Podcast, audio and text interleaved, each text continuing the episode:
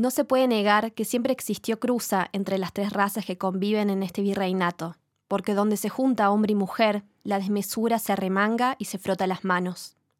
Son estos los colores de las carnes raciales, y como verán, hablan por sí mismos. El crudo tiene color de nata, el mitimae tiene color de mineral, el cuecue tiene el color del cuervo. Luego, son estos los resultados de tales aberrantes mezclas. Donde se junten crudo color de nata y cuecue como el cuervo, dará cambujo. Donde se junten crudo y mitimae color mineral, dará cambujo. Donde se junten mitimae y cuecue, dará cambujo aunque esta junta de mineral y cuervo es la más escasa.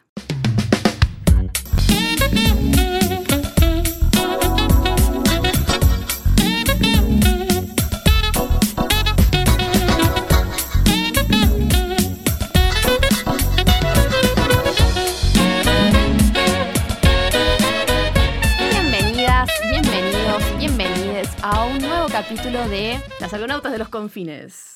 Con ustedes están Sofi Kest y Checho Orgañeras. Bueno, quisiéramos aclarar, hacer como una breve pausa. Tenemos el placer de haber sido invitadas por Agustín a, su estudio de grabación. Después le vamos a pasar bien los datos ahí abajo en la descripción. Pero por eso nos escuchan sin ruido ambiente, quizás con las voces un poco, un poco mejor, equilibradas. Eh, estamos en un, en un hermoso estudio muy aclimatado, lleno de maderitas y, detalles muy bellos, así que no sabemos si mejorará en términos de contenido, pero en términos de calidad de sonido seguramente... Hay un salto cualitativo importante. Hay un salto cualitativo, tal cual. Esta vez hemos decidido por volver a uno de los clásicos de la antropología, discutir un poco el tema de raza y racialización en literatura. Sobre todo literatura fantástica y ciencia ficción, que son nuestros, nuestras zonas de confort, ah. nuestros lugares amados y favoritos. puntos fuertes. Sí, sí, sí. Pero sí está bueno eh, traer este tema a colación porque es un tema que está curiosamente vigente, va, curiosamente, está muy vigente y no es para nada curioso, eh, es a lo sumo sorprendente e interpelante y a veces puede ser bueno volver a la parte en la cual nos hemos educado imaginando razas de una determinada manera. Hemos educado nuestra imaginación en, en pensar las razas de determinada manera. Eso por un lado, y por el otro lado tenemos la raza como una de las cosas que, configura la historia de la antropología y de hecho que está íntimamente ligada a la constitución de la disciplina, es parte de su área de influencia. Sí, recordemos que, como decimos en los capítulos anteriores, por ahí en este recorrido de cómo se constituye la antropología como disciplina, hay toda una búsqueda de ir hacia aquellos lugares exóticos en donde viven personas y personas muy entre comillas que, que tienen otro color de piel, que tienen otro idioma, que tienen otra idiosincrasia totalmente eh, distinta y eh, la cuestión de preguntarse también sobre la jerarquización ¿no? de estas distintas, distintos tipos de humanidades está muy atravesado por, por visiones fuertemente racializadas, ¿no? Entonces queríamos por ahí antes de comenzar a, a meternos directamente en la literatura, aclarar algunas diferencias o hacer un poquito de contexto de, hacer un poquito de contexto para que canónica de la antropología. Claro, para que también se entienda, quede claro en este podcast a qué nos vamos a referir cuando hablamos de razas, cuando hablamos sobre procesos de racialización, porque si no quizás puede quedar el, discurso muy pegado a, bueno, una, a que nosotros creemos que efectivamente existen las razas como eh, diferencias que se encuentran en el mundo natural y bueno, claramente la antropología ha estado luchando todos estos años contra su propia tradición. Su propia tradición, entonces por ahí está bueno arrancar con un poco de de, contexto, como decía Checho. Sí, a mí hay un par de cosas que me gusta retomar para, para pensar este tema. La primera es lo que creo que constituye uno de los ejes de, bueno, ¿por qué el concepto de raza continúa siendo tan potente, está tan profundamente metido en nuestras subjetividades, nuestras formas de pensar y seguimos recurriendo a él, sea para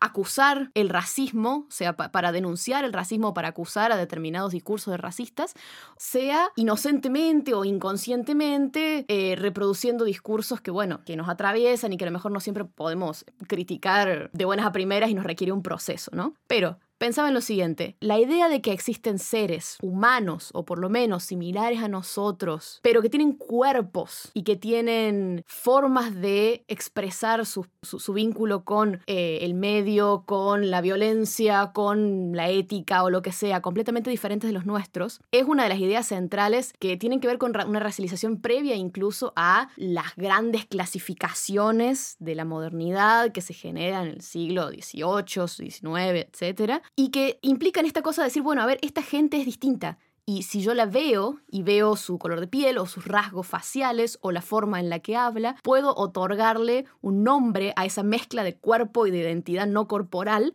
y ese nombre es raza. Y eso es muy viejo, eso existe desde tiempos muy antiguos y muchas veces fue justificativo para violencias, justificativo para jerarquizar a pueblos unos sobre otros, pero en general era algo bastante móvil, como que dependió mucho de las situaciones contextuales, particulares y demás, y no es hasta recientemente que esas cosas intenten convertirse en un discurso universal. Cuando la Checho dice recientemente estamos hablando de un par de siglos. Recordemos que la Checho es historiadora y a veces eh, lo, lo, que es reciente para algunos, capaz que para los oyentes no sea tan reciente. Sí, bueno, es cierto, pero sí. Mea culpa. Bueno, ¿y qué sucede cuando? Porque hoy en día la gente, la verdad, que más que para denunciar, no va, no va necesariamente a utilizar la palabra raza, sino que vamos a hablar de grupos étnicos, cultura, vamos a utilizar otro tipo de nombres y muchas veces detrás de esa forma de nombrarlo sigue apareciendo esta cuestión de la, raza, ¿no?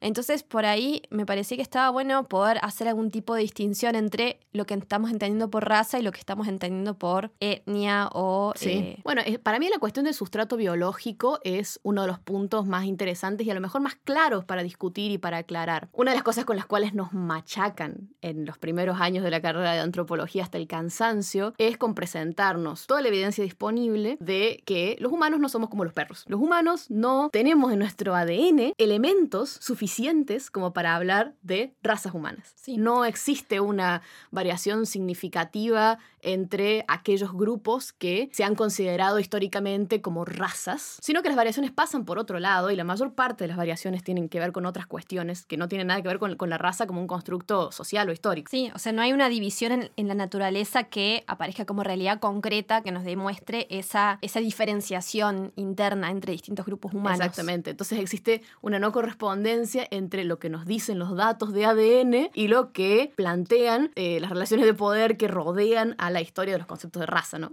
Entonces sí, cuando nos, topamos algunas veces con eh, discursos o, categorías fuertemente racializadas, entendemos que eh, esos discursos parten de, un, de una forma de, de, ver a los humanos como biológicamente y naturalmente eh, definidos en base a diferenciaciones, pero dictadas por la naturaleza, no necesariamente por prenociones o, o construcciones claro, existe la voluntad de llevar a la naturaleza esas diferencias que recientemente se ha demostrado la naturaleza no sustenta. Mientras que la etnización por ahí, eh, cuando hablamos de grupos étnicos, estamos hablando de diferencias o formas de marcación que tienden a no llevar consigo impuesto este tabú o esta censura de poder cruzar entre fronteras, ¿no? O sea, hay fronteras que existen porque son formas de, marcación de identidad, pero son o parecen ser más atravesables, justamente porque son construidas socialmente. E incluso, en, digamos, recientemente, en los procesos de reemergencia étnica, existe la posibilidad y la voluntad de volver a escribirse a un grupo étnico por propia voluntad de volver a generar etnicidad, ¿no? Una etnicidad que a lo mejor en otros momentos fue negada porque no podía ser reivindicada sin meterte en un brete de discriminaciones y coartar tus posibilidades de existencia. Sí, pero también es necesario señalar que no,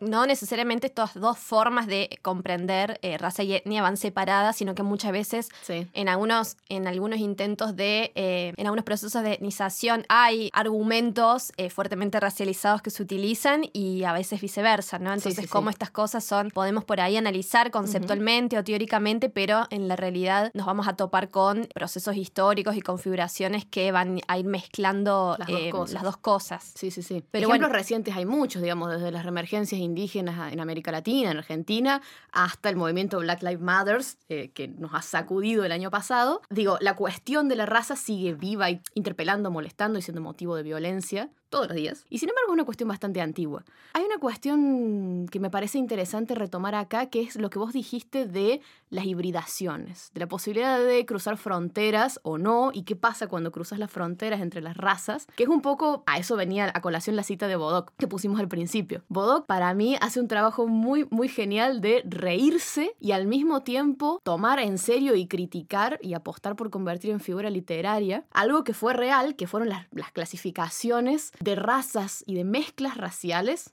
que se llamaron castas, que se produjeron en, el virreinato, en los virreinatos españoles. Hay mucha discusión acerca de cuánto funcionaban realmente como jerarquías o hasta qué punto estas clasificaciones, porque como van a ver, son inmanejables, son demasiadas. Pero el hecho de que existan y de que los nombres se hayan guardado, ya de por sí nos da una pista de que, bueno, por lo menos en el vocabulario y en ciertas situaciones circulaban y eran importantes. Y un poco también lo que hablábamos en el podcast pasado cuando estábamos charlando sobre las brujas, que si no lo escucharon los invitamos, es el segundo capítulo, que es esta cuestión de, bueno, cuando ya se convierte en política del Estado, intentar clasificar, o sea, de una realidad observable, intentar manejar listados para clasificar justamente a distintos tipos de seres humanos, por lo tanto, para poder gobernarlos, para tener un manejo como muy fino, ¿no? De, y de generar una, una biopolítica específica. No sé, esos momentos de condensación, si bien después en la práctica no se aplican estrictamente o no sabemos cómo se habrán aplicado, Pero tienen un efecto. tienen un efecto muy importante. Sí, totalmente. Eh, y entonces, bueno, nos tomamos un poco el trabajo de decir, bueno, estas son las clasificaciones que había en el virreinato, de los cuales Bodoc en Memorias Impuras se ríe, eh, y dijimos, bueno, debe haber tablitas, ¿no? Actuales en donde algunos organismos estén clasificando hasta el día de hoy todavía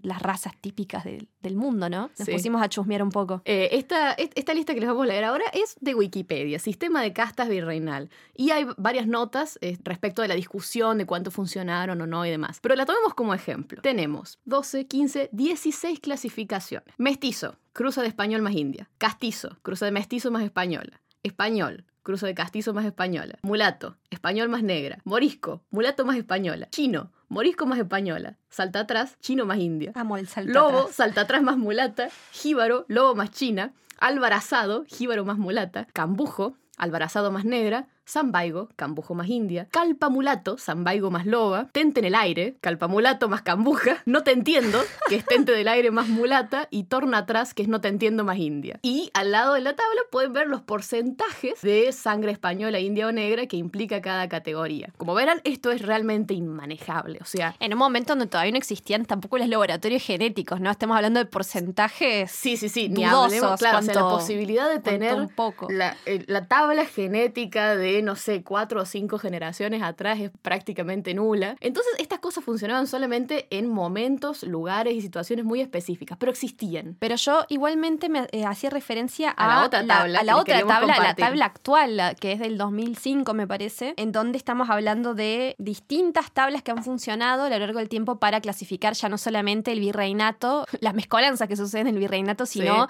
las mezcolanzas que hay en todo el mundo distribuidas. Eh, y ahí está bueno porque va avanzándose un año, desde 1735 hasta el 2002, que es la más reciente, el número de razas que hay. Es súper interesante cómo en, en el 1700 los números de raza varían entre 6, 5, 3, que son las, las que quizás todos ustedes eh, más o menos conozcan, ¿no? O les suenen de haberlas leído, de haberlas estudiado quizás en un secundario un poco desactualizado. Europeus, Asiaticus, Afer, Americanus, Ferus, Monstruosus, bueno, el monstruosus Monstruosos, esperemos que no les suene. Esperemos que no le suene. Eh, caucásico, eh, mongoloide, Etiopía. Pero a medida que vamos avanzando eh, y acercándonos hasta el 1900, el número de razas va creciendo. Pasamos de un 6, 5, 3 a 29 razas, 38 razas, 53 razas. O sea, vemos cómo eh, la necesidad de, de clasificatoria, ¿no? El poder darle nombre a esa alteridad, esa diferencia que uno observa, comienza a ser cada vez mayor cuando, cuando vamos pasando el proceso de industrialización a nivel mundial. Sí, sí, sí, y hasta volverse totalmente inoperante. O sea, ¿qui- a- co- ¿cómo, cómo podés volver operativo en, en- en la vida cotidiana o lo que fuera? 36, 42, 50 y pico de razas. No hay forma. Es interesante mirar esta tabla y ver cómo, bueno, la necesidad, esto que decimos, la necesidad de marcar esa diferencia se vuelve compulsiva, ¿no? Y bueno, vuelve a disminuir luego de la posguerra, que justamente coincide con algo que quizás no mencionamos, pero que tiene que ver con el desuso de eh, la categoría razas. Y después, después de la Segunda Guerra Mundial uno diría se vuelve que- más complicado. eh. Pero bueno, teníamos acá un par de, de obras para compartirles porque no sé, cuando estábamos pensando en cómo armar este podcast, que decíamos que tenía que haber uno sobre razas porque era una temática muy jugosa, estábamos pensando en obras clásicas de la literatura fantástica como obviamente Tolkien y después con algunas obras literarias que hemos leído con, con ella en la infancia, como puede ser el Huckleberry Finn de Mark Twain, que es una de las obras, esa, La cabaña del tío Tom, son todas obras de principio, mediados del siglo XX, eh, muy potentes para poder pensar y problematizar eh, la raza y el racismo en un Estados Unidos que hacía poco había procesos de liberación de eh, la, esclavitud negra en el sur, ¿no? no en el siglo XX, no, pero digo... No, no, pero digamos, en Estados Unidos la discusión de la raza no terminó nunca. Y estas obras son curiosas, sobre todo nosotros nos habíamos centrado en Huckleberry Finn, porque a lo mejor La cabaña del tío Tom es un clásico para trabajar esos temas y hay mucho contenido producido al respecto. Es, es una obra ineludible, ¿no? Si, uno quiere ver, bueno, cuáles eran los estereotipos raciales y de racialización. Pero en Hack pasa algo muy interesante que es que toda la historia gira alrededor de el vínculo de un niño blanco y pobre con, con Jim, que es un negro, y que terminan escapando juntos de sus respectivas vidas, porque bueno, porque sucede así, porque tienen que hacerlo, porque no tienen mucha mejor opción que acompañarse mutuamente. Y ese vínculo narrado desde el punto de vista de un niño, a lo mejor ofrece una suerte de mezcla entre los estereotipos que Hack conoce y con los cuales se crió, y los estereotipos que funcionan alrededor de él, y sus propias preguntas o sus propios conflictos con esos estereotipos raciales a partir del vínculo que tiene con Jim, que es muy entrañable. Sí, además del lenguaje en el que está escrito, que realmente te transporta a, bueno, yo no, tuve el placer de leerlo en inglés, pero te transporta de alguna forma no solamente al, al mundo que podría llegar a describir un niño, sino a los lunfardos, la, la, forma de hablar en esa época y de esas distintas personas, que me parece genial. Pero una de las cosas que me gusta mucho de Huckleberry Finn es no narrar la historia de un niño eh, con prejuicios raciales que deviene héroe y deviene, no sé, en un relativista cultural, sino que Mark Twain se esmera mucho por tratar de meterse en la cabeza de alguien que está haciendo, o sea que hasta, hasta la huida de estos, dos, de estos dos amigos ha sido, es un niño abandonado que ha sido criado por una viuda muy católica, muy religiosa, que está emperrada con civilizarlo, entre muchas comillas, ¿no? Entonces, eh, desde enseñarle cómo, no sé si tiene que vestir un, niño, que, a, qué hora, hasta, bueno, que tiene que leer la Biblia, los rezos y Mandarlo a la escuela. Mandarlo a la escuela eh, y todas esas cosas que, que trae consigo la, la, educación religiosa civilizada. Pero bueno, entonces... Eh, Hack, de alguna forma, eh, si bien es breve, en los primeros capítulos narra un poco este proceso de, aculturación que le cuesta un toque, pero en donde no sé si se cría porque ya es como un poco más grande, ya es un niño, pero él le cree, él lee la Biblia, lo mandan a rezar y él realmente está convencido que los negros no son iguales a los blancos, que hay jerarquías y que esas jerarquías no son jerarquías impuestas por humanos, sino que es una jerarquía divina. Hay un Dios que dictamina de una forma los humanos que tienen más, que hay humanos que tienen más libertades que otros. Y Hack, de alguna forma, la humanidad de Jim, a, lo largo del recorrido de los viajes que emprenden, todo el tiempo se le cuela, pero le, hace cuestionar todos, estas, todos estos preconceptos con los que se ha criado, pero eh, Hack de alguna forma toma una, una decisión no ética, al revés, moral. yo creo que el, tema con Hack es que su. no es un héroe, pero tiene una suerte de heroísmo práctico y también su pensamiento crítico tiene mucho que ver con una, una visión práctica de la vida. No, no, no, es, no es la crítica conceptual ordenada en razonamiento sino que en algún punto es, bueno, a ver, Dios te condenó, sos mi amigo, está bien, me condeno con vos. Eh, no, no, no, no tiene que ver tanto con decir, bueno, el sistema nos oprime, no, no, no. No, no, no, Hack sabe que va a arder en el infierno por estar ayudándole a un negro. Y él dice, bueno, o sea, él en ningún momento cuestiona ese estado de realidad. Él dice, bueno, lo acepto, arder en el infierno. Y eso me parece que hace de la obra algo muchísimo más rico que que Hack de repente al final del libro se diera cuenta de la opresión sistemática en la que viven estos, estos dos pendejos, ¿no? Sí. Me parece que tiene algo súper interesante de la lectura de Mark Twain, que por ahí otros libros quizás tienden más a caer, no en un cliché, porque no es un cliché, pero sí me parece que la, idea de la complejidad. la idea de que el salto es obvio, la idea de que el salto entre tu experiencia y la violencia sistémica es un salto obvio para las personas. Tal cual. Al que llegan en algún momento por una suerte de cadena causal. Evolución hacia el bien del personaje. Claro, y en realidad, en este caso no. En este caso, Hack simplemente lo vive de una manera y se aferra a sus sentimientos más cálidos y propios, que son los de amistad, ¿no? A mí me parece que estaría genial también mencionar a otro de nuestros dioses que no podemos dejar de, traer a colación, porque hablar de razas. Sin hablar de Tolkien es casi, es casi una herejía. Pero eh, es interesante pensar en cómo hablar de Tolkien y de las razas el día de hoy, y ahí me interesa traer a colación una discusión que no viene de los lectores de Tolkien como lectores, sino de los roleros, de estas personas extrañas entre las que nos contamos que juegan cosas como carabozos y dragones, o que escriben fantasía y se preguntan qué hacer con elfos, orcos, enanos, hobbits, goblins y un largo etcétera de criaturas, en un mundo en el cual nos vemos en la obligación ética y política de criticar la racialización en su forma tradicional y sobre todo de criticar los estereotipos raciales. Entonces, ¿cómo leemos a Tolkien y cómo amamos a Tolkien? Y al mismo tiempo tenemos que volver a inventar o, volver a, criticar un poco su legado. En las obras de Tolkien, para quienes no lo hayan leído, en la ficción existe esta cuestión de, bueno, crear la, la decisión literaria de crear razas y el mundo racial de Tolkien está muy ligado a esto que mencionábamos antes de estas divisiones impuestas por la naturaleza que son intransisibles, divino. creaciones de dioses eh, que crean estas razas y estas razas, si bien pueden llegar a convivir, pueden llegar a tejer alianzas. Y son interfértiles. Eh, al menos en algunos casos. En algunos casos son interfértiles, en otros no tanto. Pero está esta cuestión de la, el límite y el, la separación entre una y otra. Que tienen razas que tienen rasgos corporales fuertemente marcados, que tienen distintos colores, que tienen distintas morfologías corporales. Sí, y distintas habilidades y distintas cualidades morales, que es la parte más interesante y más complicada del asunto. Tal cual. Cuando pensamos en la superioridad moral de una raza sobre otra, aquellos que frecuentamos la fantasía no podemos evitar pensar en la clásica antipatía entre los elfos y los enanos, por ejemplo, en la cual ambos reclaman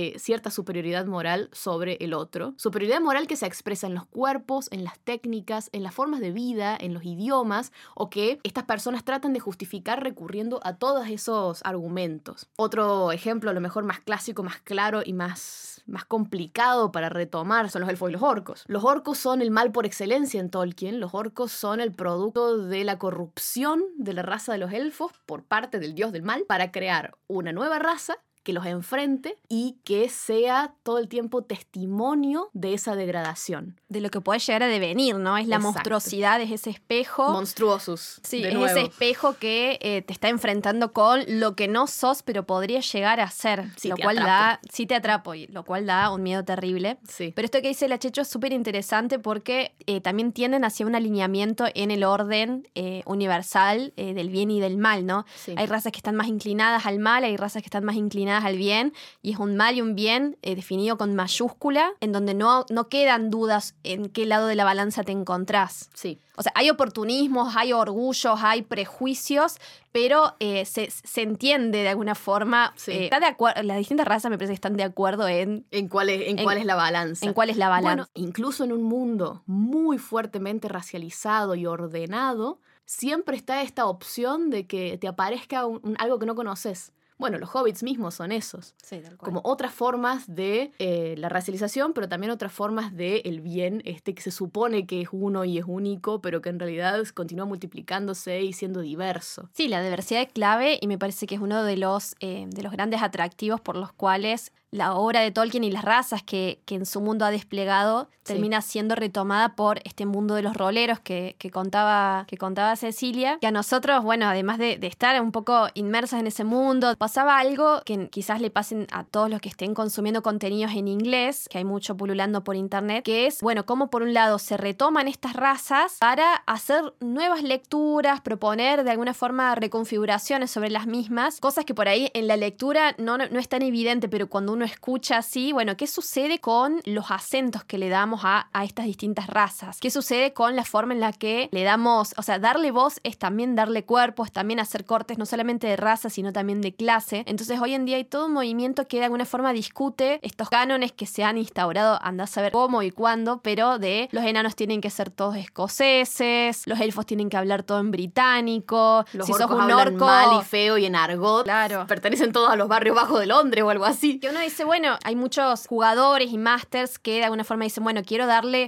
quiero estar en un mundo diverso, quiero darle complejidad a un mundo y darle complejidad al mundo implica preguntarse por lo que estás haciendo. Implica preguntarse por lo que estás haciendo, implica también eso, dotar de acentos, cuerpos mm. y de ciertos estereotipos. El tema es, bueno, ¿qué sucede cuando toda una raza habla de una misma forma, se comporta de una misma forma, le gusta lo mismo? Hay como una, una lectura quizás complicada en, en esa forma de pensar las razas hoy en día porque se puede entender que Tolkien lo haya hecho en su momento, pero cuando uno trata de tomar prestado ese mundo, está genial preguntarse, bueno, cómo lo hace y cuáles son los preconceptos que juegan en uno a la hora de performativizar un mundo, ¿no?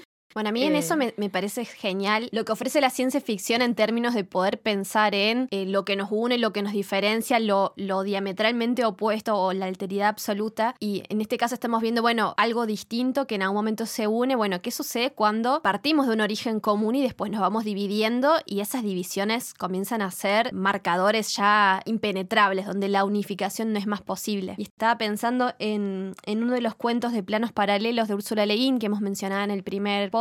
Es un- el primer cuento con el que, o el segundo con el que ella inicia esta serie de recopilaciones de distintos planos paralelos. Está el plano de Islak con sus habitantes que son los islacos, que me parecía muy genial para traer a colación porque, y que he pensado utilizarlo alguna vez que he flasheado algún seminario de antropología rural porque me parece que es como una denuncia también. no es tan panfletario político, pero sí hay como hay un alerta, ¿no? Por parte de ella. Entonces, esta, esta protagonista que atraviesa los distintos planos viaja a, a Isla y comienza a darse cuenta que va caminando por la calle y si bien cada plano suele tener algún tipo de, qué sé yo, arquitectura característica o habitantes plurales, acá le sucedía que ella caminaba por, las calles de Isla, por la gran ciudad y hay todos estilos arquitectónicos mezclados, edificios gigantes con edificios pequeños, con pequeñas chozas y los habitantes también estaba, no, podía identificar ella un habitante prototipo de Islak, ¿no? ¿no? No podía identificar al nativo de alguna forma. Hasta que en algún momento ella entra a un, a un bar, la atiende quien se va a convertir en una amiga de, de muchos años, que se llama Ailile, que es una mujer de enormes cabellos trenzados muy, muy amarillos, que es licenciada en patología botánica, pero que tuvo la suerte de terminar trabajando en un bar. Y cuando la protagonista se, se sorprende de este hecho, le empieza a contar que una vez que aparecen los distintos planos y que se hace posible el viaje interplanar, los islacos, que tenían una gran fascinación por la ciencia y la ciencia aplicada, comienzan a viajar a otros planos y se encuentran con la genética aplicada. Y comienzan algún tipo de proceso de experimentación e innovación genética que termina muy mal. Al principio comienzan a alterar los comestibles para hacerlos más nutritivos, resistentes a los, a los insectos, a las plagas. Bueno, ahí está el guiño, digamos, que de alguna forma hace Úrsula hacia nuestro propio plano. Y termina manipulando de alguna forma tanto a este mundo que eh, se genera una explosión de- del genoma humano y todos los seres humanos inhumanos comienzan como de alguna forma a mezclarse, que resulta, bueno, en, en aumento en un caos en este mundo, frente a lo cual hay un grupo organizado que decide instaurar la prohibición, que es que las personas que no tengan un genoma del 99,94% humano no pueden acceder a cargos gubernamentales, ni a puestos profesionales, ni nada por el estilo, como en un intento por volver a regular este mundo que La está- especiación. la sí. especiación. ¿Qué le dicen la cláusula de pureza, no? O sea, hay como una Ahí. relectura, o sea, se, se pasa, ¿no? De, de la, de descubrir las maravillas de la manipulación genética a la manipulación genética para, para ir mezclando y hacer, no sé, por ejemplo, ositos de peluche que estén vivos, ¿no? Entonces van mezclando genomas para que sean unos ositos de peluche que estén en la cama de los chicos y de repente en ese genoma metieron a genoma de insectos, tijeretas y demás, entonces las generaciones siguientes de ositos de peluche empezaron a tener colas como un poco alargadas de alambre, a comerse los libros, a comerse el pegamento y dejaron de ser seguros para los niños. Y entonces por ahí me, me parecía interesante en escritos más largos que ella tiene, como toda la saga de Terramar, en donde hay, están los humanos, están los dragones, pero que a medida que pasa el tiempo y vas leyendo, te das cuenta que comparten un origen común, que han, que han devenido otra cosa Pero irreconciliable, parientes. pero que son parientes. Bueno, me parece que, que la ciencia ficción y la, y la fantasía a veces te ofrecen poder pensar esos dilemas de una forma un poquito más abstracta o a lo mejor, o en qué podría, o sea, qué podría suceder si tomamos esta premisa y la, y la exageramos y la llevamos a su máxima expresión. ¿Qué clase de mundos ridículos o de ridículos de nuestro propio mundo Sí. podemos ver ahí? Y a mí hay dos cosas que me parecen súper interesantes. Esta idea del origen perdido y todos somos parientes, que incluso la narrativa mm, evolutiva actual reivindica a veces como una suerte de, mantra, ¿no? Decir, bueno, a ver, todos pertenecemos a la misma especie, todos somos iguales, todos venimos de la misma Eva, y ese tipo de consignas políticamente orientadas a decir, bueno, a ver, la raza humana es una sola y tenemos que hacernos cargo de esa unidad, como también esta idea de los parentescos perdidos con otras cosas, con otros, que a lo mejor no están tan reivindicadas o son más evidentes en mundos como el, como el de Bodok, en el cual no puedes pensarte a vos mismo sin pensarte un poco hermanado con algunas criaturas o con la tierra en la que naciste o con X cosa. Que Donna Hathaway lo, Que Donna Hathaway también lleva esa premisa a su máxima expresión pensando en los simbiontes, pero que me parece interesante porque justamente hay, unos puntos ahí que, que, encajan bastante bien. Cuando pensamos en que tanto los, los orcos como los siderecios, como estos, eh, estas modificaciones genéticas que plantea Leguín surgen de la curiosidad y la voluntad de utilizar el mundo industrial o el mundo mecánico para crear cuerpos nuevos y que en esa creación hay ciertas violaciones. Hay algo que se pierde, ¿no? Hay, una violación, hay, una violación a las leyes del parentesco, del parentesco que te aúna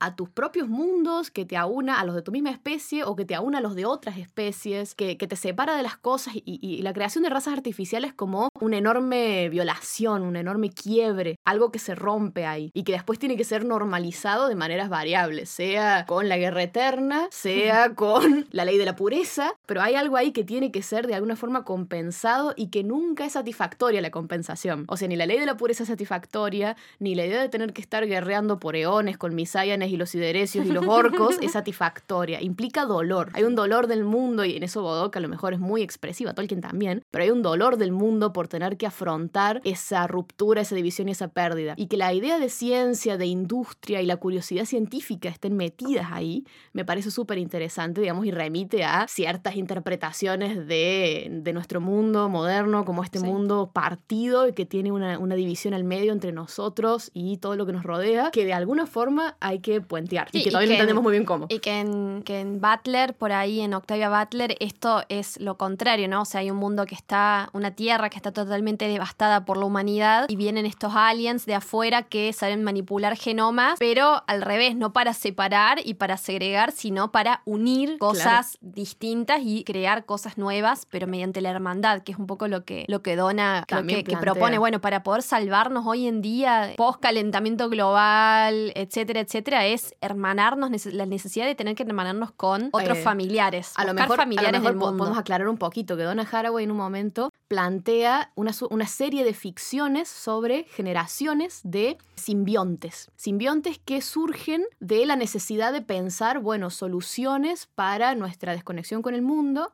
y que surgen como experimentos genéticos en los cuales se apuesta por un parentesco íntimo entre una persona y una especie animal en general. Aunque también hay, plantas, creo, hay plantas involucradas. Pero, por ejemplo, esta historia recorre generaciones de mujeres que están emparentadas con un tipo particular de mariposa.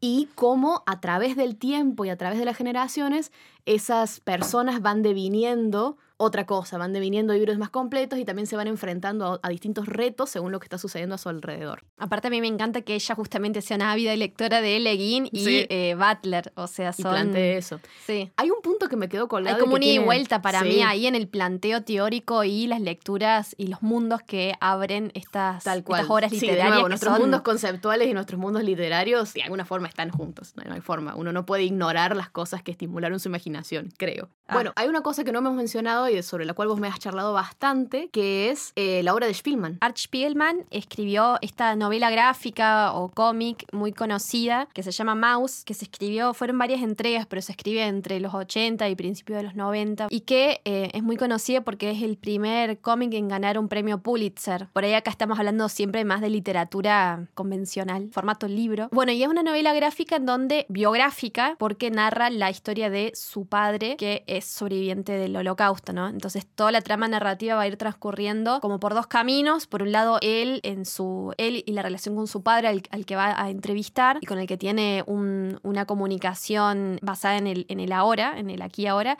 y eh, la historia de su padre, bueno, cómo transcurre su vida como judío polaco eh, durante la preguerra, ¿no? Ah. Y la guerra. Y que a mí me parecía interesante para eh, traerlo a, colación, porque probablemente muchos de ustedes, ustedes lo hayan leído, pero además porque em, su forma de, expresar gráficamente la novela eh, tuvo una, se basó en una decisión muy polémica que fue antropomorfizar los personajes según sus razas o barra etnias o culturas. Entonces todos los judíos aparecen con cabeza de ratón, todos los alemanes aparecen con cabeza de gato, eh, los polacos de cerdos y bueno, hay ranas, ciervos, perros, peces que eh, expresan todos eh, nacionalidades o razas, que en alguna entrevista él menciona, o sea, ¿por qué no, no decidió hacerlos totalmente eh, animales y les dio solamente la cabeza? Bueno, él de alguna forma explica, bueno, son, son máscaras, son máscaras que se ponen los personajes y no necesariamente el hecho de ser un gato implica que seas un nazi, sino que hay una lectura muy compleja de lo que fue el proceso y de lo que fue el involucramiento de los civiles en todas esas políticas de Estado, pero me parece que sigue siendo una cuestión media polémica, o sea, se entiende el recurso y también se entiende el contexto de producción de este autor, que es bueno, él era pensaba dedicarse al cómic en un momento donde supuestamente la gente no lo, no lo consumía tanto y él nunca pensó que se iba a, a consumir lo que él iba a escribir, él lo pensaba más como, bueno, es algo que hago, lo publico y ya, y bueno, de repente saltó a la fama. Eh, y lo que quería también, eh, me parece que había una, intención de, en un momento donde todavía no se hablaba tanto sobre el holocausto, por lo menos en, términos por ahí más simples, donde había quizás sí muchos textos académicos o mucha producción como de otro estilo, pero no había un material que sensibilizara a otro tipo de lectores. Bueno, fue una decisión que él tomó, pero me parece que está bueno, acá, ya que estamos eh, leyendo críticamente Tolkien, críticamente a Mark Twain, está bueno poder pensar, bueno, cómo los escritores reproducen y reinventan este y reinventan y la las máscaras o, esa interpretación de, de, los personajes en términos de máscaras está buena en el sentido de que esto de ponerse máscaras animales por un rato, para devenir otra cosa o para ponerse en contacto con otra cosa, para diferenciarse de los que están llevando otras máscaras y demás, también es un recurso antiguo y complicado, con mil variantes. Tal cual. Pero es interesante, o sea, qué tipo de cara me voy a poner o qué tipo de cara me van a poner y cómo me van a ver los demás y qué sucede si todos nos ponemos la máscara al mismo tiempo. sí, también se puede, quién, ¿no? También se puede interpretar como, bueno, es una cuestión biográfica, entonces quizás estamos viviendo todo el tiempo a través de los ojos del padre de, de Art. Sí, sí, sí, sí. No, se puede interpretar, pero sí es, sigue siendo una cosa que me parece que está bueno discutirla. No, y lo pensaba para volver al problema de leer imaginando y en esto de qué caras les ponemos a los personajes y qué pasa cuando te cambian la máscara, qué pasa cuando te ponen una cara que vos no esperabas esperabas en un personaje. Porque hay una anécdota que fue muy polémica en el pequeño mundo ñoño en el que nosotras eh, transcurrimos nuestros días, pero que se hizo muy, muy famosa, que fue... Y que eh, porque también la autora está siendo últimamente muy cancelada y sobre la cual se, está, se, están derramando muchos tweets, que es el caso de Hermione Granger, que es eh, una de las brujas, de las magas principales de Harry Potter. Eh, en una adaptación hace poco al teatro, eh, el cast de Hermione pasó a una actriz negra lo cual disparó muchísimas críticas y o eh, alabanzas y que suscitó muchas relecturas ¿no? de, la, de la obra de Harry Potter para los, los fans querían ver, bueno, si, si específicamente decía algo que lograra identificar a Hermione como negra, como blanca o lo que fuese, pero estaban ahí eh, los fans. en el libro el canon, la palabra divina volcada en el papel, cosa que me fascinó. O sea, que toda la discusión pasara por una, una cuestión erudita, casi, de los fans. Así de... Exacto, de buscar en el libro la verdad eh, revelada. y dada por única vez acerca de si Hermione era o no negra. Y me pareció súper interesante una cosa que vos dijiste hace un rato, mientras preparábamos esto, que es el tema de que otros personajes sí estaban claramente racializados en términos de color de piel. Tenemos acá el ejemplo de Angelina Johnson, Dean Thomas, Lee Jordan Kingsley, eh, pero también de personajes como Cho Chang o Goldstein, creo que se llamaba. No me acuerdo si era Goldstein. O las, las mellizas Patil, que, que por. O sea, incluso eso en, la forma, o sea, en los nombres, en los apellidos, pero también después en las descripciones eh, físicas, lo cual te da a entender que quizás Rowling en su, en su forma de escritura pecaba de, de generar en los lectores lo que los angloparlantes llaman eh, white bias, que es asumir con personajes blancos a no ser que el escritor específicamente diga lo contrario. Diga lo contrario, ¿no? Pero sí me parece interesante lo que habilita el preguntarnos o la polémica esta, preguntarnos, bueno, nosotros como lectores o como lectoras, ¿qué, ¿cuáles son nuestros prejuicios a la hora de agarrar una obra literaria o un cómic? Eh, ¿Cómo nosotros nos imaginamos? O sea, problematizarnos en serio cómo leemos. Sí, cuál es nuestra imaginación conceptual y hasta dónde, bueno, está piola plegarse a ella y hasta dónde está piola el ejercicio, que no tiene por qué ser de represión y de como, no sé, plegarse a la corrección política de tu tiempo y decir, bueno, como ahora todos tenemos que pensar políticamente correcto, voy a sino que puede ser un ejercicio creativo. Tal cual. En el cual vos decís, che, ¿qué pasa si no era así? ¿De qué otra manera podría ser? Me parece súper interesante el ejercicio de decir, che, ¿y si no fuera? ¿Cómo me la puedo imaginar de otras maneras? ¿Qué pasa si Hermione fuera latina? ¿Cómo, cómo sería ella como latina? Y bueno, a mí me despertó como un, lindo problema de decir qué, qué cosas puedo hacer con personajes que ya amo, que ya están adentro mío, que ya forman parte de mi imaginación conceptual, ¿cómo puedo reconstituirlos? ¿Y qué tan piola puede estar eso? A lo mejor abre puertas, ¿no? A mí me parece que estaba bueno cerrar el podcast y, volver un poco al inicio de decir, bueno, ¿por qué, ¿por qué estamos proponiendo hablar de razas o hablar de procesos de racialización o de marcaciones étnicas eh, al día de hoy? Y me parece que tiene que ver con eso, con, con nosotros poder hacer una lectura crítica tanto de, de, los autores y de las obras con las que nos encontramos, como también de nosotros mismos como, como lectores y lectoras. O sea, ¿qué hacemos frente a un texto? ¿Cómo, cómo imaginamos? ¿Cómo pensamos? ¿Qué es lo que es dispara. Sí, y yo me, yo me quedaría, o cada vez que reflexiono en esto, me quedo con, con este dilema, este problema, pero también este, esta apuesta maravillosa, de, la idea de partir de la crítica, partir de la batalla, cuando hace falta, cuando hay poder y desigualdad y algo doloroso y opresivo jugando ahí, pero también poder hacer este otro proceso que me parece valioso, que es el, el, rescatar, ¿no? El rescatar aquellas partes de esas imaginaciones que nos han servido para descubrir algo maravilloso en algún sentido, ¿no? Pero bueno, soy una optimista crónica, lo siento, es, es lo que puedo hacer. me despido. bueno, muchas gracias por escucharnos. Pueden entrar al Instagram para dejarnos sus comentarios, sus críticas, sus sugerencias, temas que quieren que sobre los que flashemos una próxima vez. Sí. Eh, libros. Libros. Propon sí, está, están todos los canales abiertos. Ya tenemos Facebook ahora para eh, aquel público que. Que reniega de Instagram. Fóbico de Instagram. Pero bueno, nos despedimos y nos estaremos encontrando próximamente con un podcast sobre artefactos. Mundos de la técnica y la tecnología en otros mundos. Adiós. Chao.